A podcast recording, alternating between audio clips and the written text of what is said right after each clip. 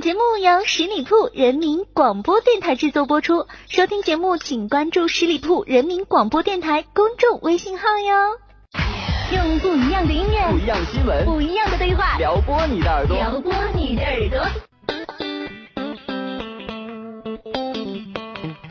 您正在收听的是《都市聊聊吧》。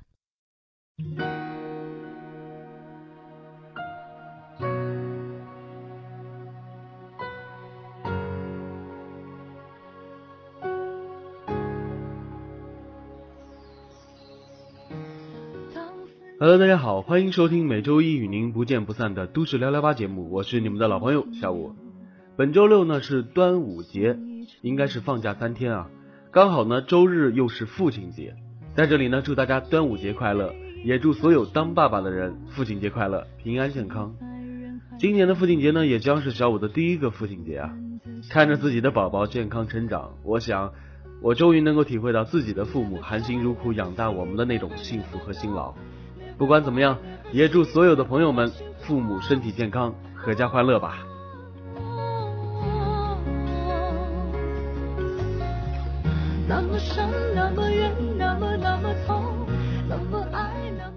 上周六晚的六点半啊，第十八届的上海国际电影节开幕式红毯呢，在上海大剧院举行。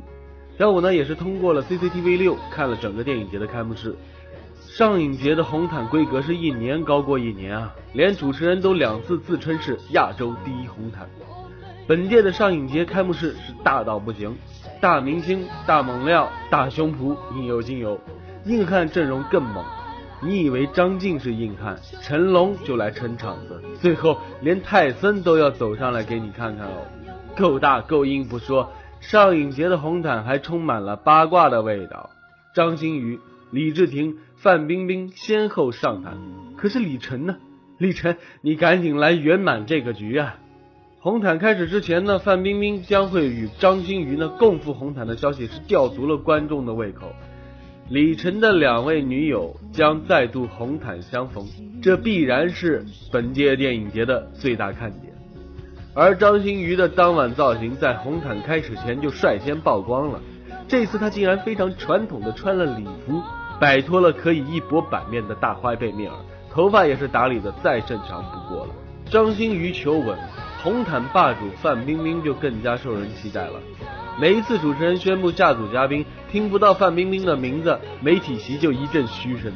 千呼万唤，范冰冰身着天鹅绒的礼服压轴出场，这哪是龙袍开路、仙鹤装压阵、瓷娃娃造型的冰冰啊？裤子都脱了好几回，也没见两位开撕啊！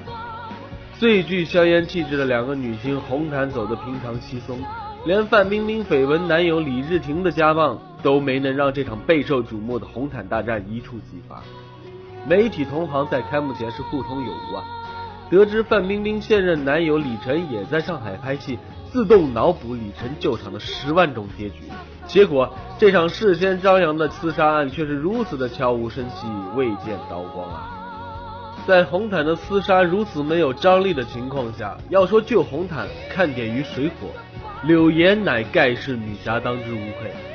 从柳岩饱满的上围不难看出，她对大鹏电影《煎饼侠》绝对是真爱。大鹏在介绍影片时说：“我们的电影的口号是拯救不开心。”但全场的男性都没有听到这句话，媒体席高声喊出的是：“大鹏走开，柳岩单独拍。”哼哼。即使山洪爆发，大地颤动，持稳相机仍然不是什么难事儿啊！柳岩当之无愧的成为了当晚的焦点。柳岩走后呢，红毯都变得无声去了起来。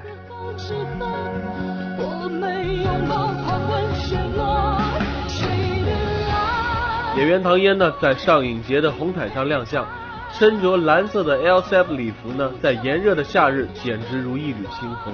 不料红毯一个小时之后。微博上立马扒出了唐嫣的礼服为山寨货，品牌方也坚决出面称该礼服并不是出自其品牌。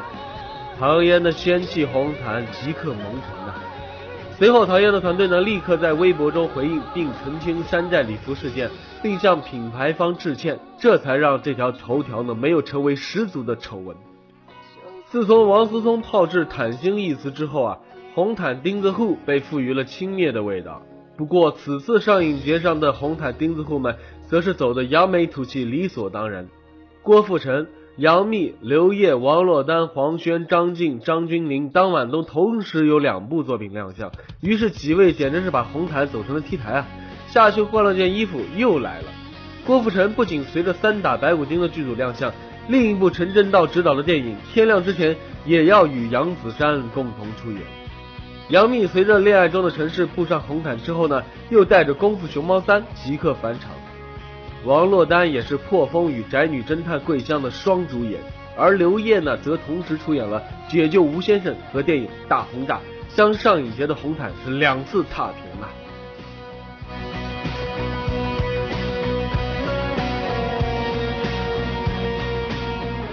在汪峰独自占领音乐圈半壁江山的同时，上海电影节红毯上的明星们也联合起来占据了整个中国电影圈的半壁江山。成龙、郭富城、甄子丹、黎明等影坛前辈登场，范冰冰、杨幂、赵薇等负责颜值担当。上影节的红毯也可与汪峰携手担当各自的半壁江山呢。上一节的红毯上亮相的数十个剧组，不仅将占据接下来三个月的荧幕市场，更是明星们的兵家必争之地。一场厮杀过后，又一届的上一节开始了。或许与前任的现任、现任的前任走红毯会被遗忘，但是柳岩的胜利是会被载入史册的。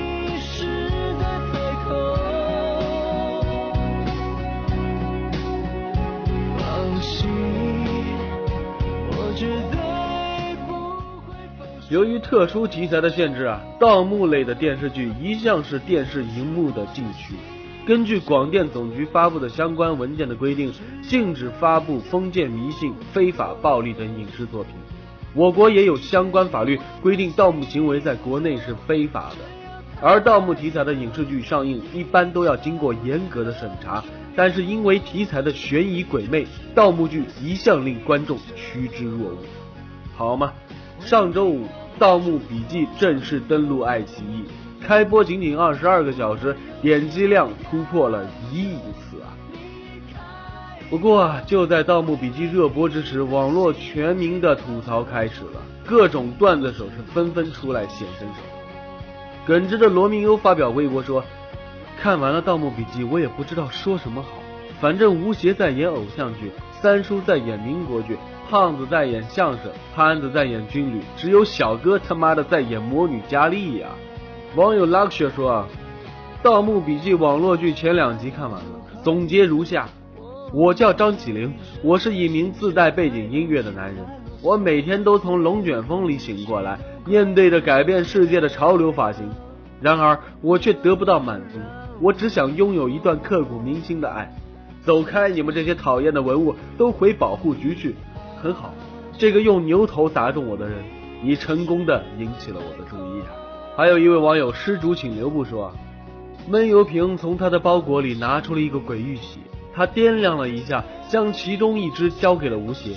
他说：“你带着这只鬼玉玺回去，十年之后，你带着这个东西来到青铜门前，门就会打开，你可能还会在里面看到我。”吴邪说：“不，这是文物，我要把它交给国家。”七个柚子说，《盗墓笔记》又名《国宝档案》，根正苗红少年之旅，我爱我国文物保护局宣传片，快递小哥情缠爱国少年，主演斜长刘海与呆萌少年，主打红色爱国主义路线。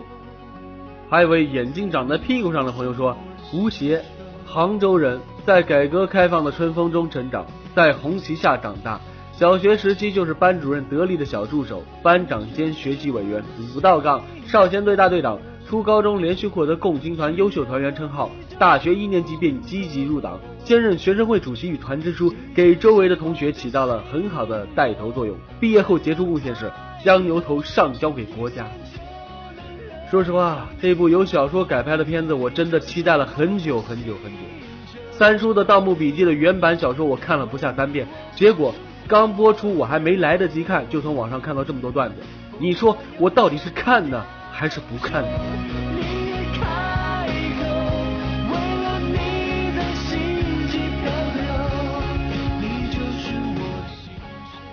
六月十三日晚上，乐嘉发表长文一篇，作为对上周闹得满城风雨的超级演说家录制现场醉酒一事儿做出回应。乐嘉用简短八个字儿：“我喝酒了，但我没疯”，点明长文的中心，并说忍是对自己最好的修炼。乐嘉表示，自己此刻站出来说话有三点原因：第一，节目播出前直接发声会被认为是炒作；第二，不想因为自己的回应导致人们听不见崔万志最后的演讲。第三，对解释很不屑，该懂你的自然会懂。乐嘉对现场事件也做出了回顾与描述。首先，酒是临时起意让助手买的；其次，喝酒总共两次，同时对自己现场的粗鄙行为也做出了解释。骂脏话、拍桌子、跺脚、上蹿下跳、跪在地上，是我在所有地方做演讲时出现的常态，与我是否喝酒毫无关系。的确，以上举动很不优雅，毫不高级，卖相难看，太没修养，这些都对。然而，对我来讲，一个演讲如果只能在有风度和有影响力中二选其一，我会选择后者。乐嘉同时责问七零八落的视频如何流出，并直言自己确实做过安利直销，买过保险，感谢那段经历。若自己的演讲可以帮助到更多的人，即便做个传销的骗子又何妨呢？此文那是条理清晰，有理有据，有图有真相，看起来句句发自肺腑，并且似乎还归纳出了人生信条，惹得一众网友发声挺乐嘉说：“挺你，无需解释，性情中人，懂你。”当然，在小五看来，乐老师，我感觉你是真的醉了。作为一个公众人物，在一个公众场合醉酒、脏话一太尽失的时候，不对自己造成的恶劣影响道歉，不对自己的行为认错，却说了一大堆狡辩的理由，最后怪自己酒量不行，责任推给电视台，还怪民众被视频所蒙蔽，这种行为是一点儿也不值得被人称赞的。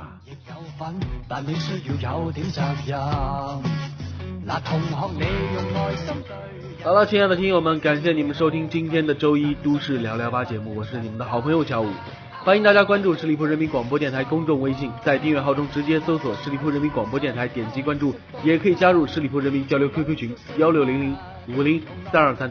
再次祝福大家端午节快乐，父亲节快乐，我们下期节目再会，拜拜。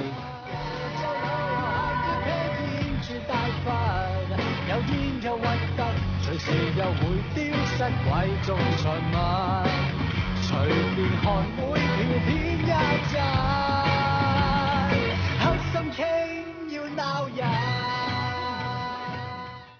本期节目由十里铺人民广播电台制作播出。